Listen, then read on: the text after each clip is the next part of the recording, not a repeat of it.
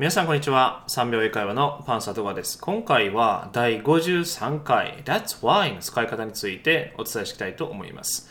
で、まずこの That's Why の、意味なんですけれども、だから何々なんです。だから何々なんです。という意味になります。で、この That's Why の使い方なんですけれども、この That's Why を使う以前にある1個の文章があって、で、その次に That's Why ほにゃららという言い方をします。簡単に言うと、理由を挙げてから結論を言うという流れになります。理由を挙げてから結論を言う。例えば、僕の場合であれば、えー、私は猫が好きです。だから、えー、猫を飼い始めました。これを英語にすると、I like cats. That's why I decided to have a cat.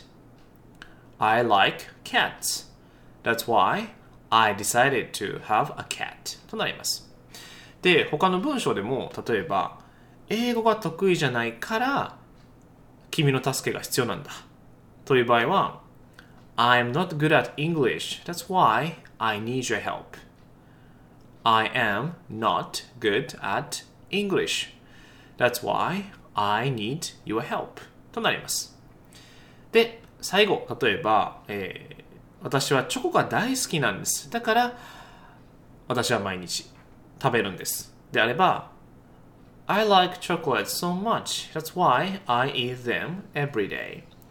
I like chocolate so much. That's why I eat them every day.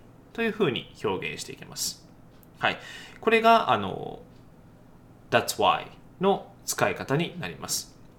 なので、えー、まず、あの、まあ、まとめると、理由を先に伝える。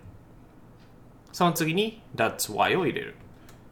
で、最後に、だから、何々なんです。とか、何々しました。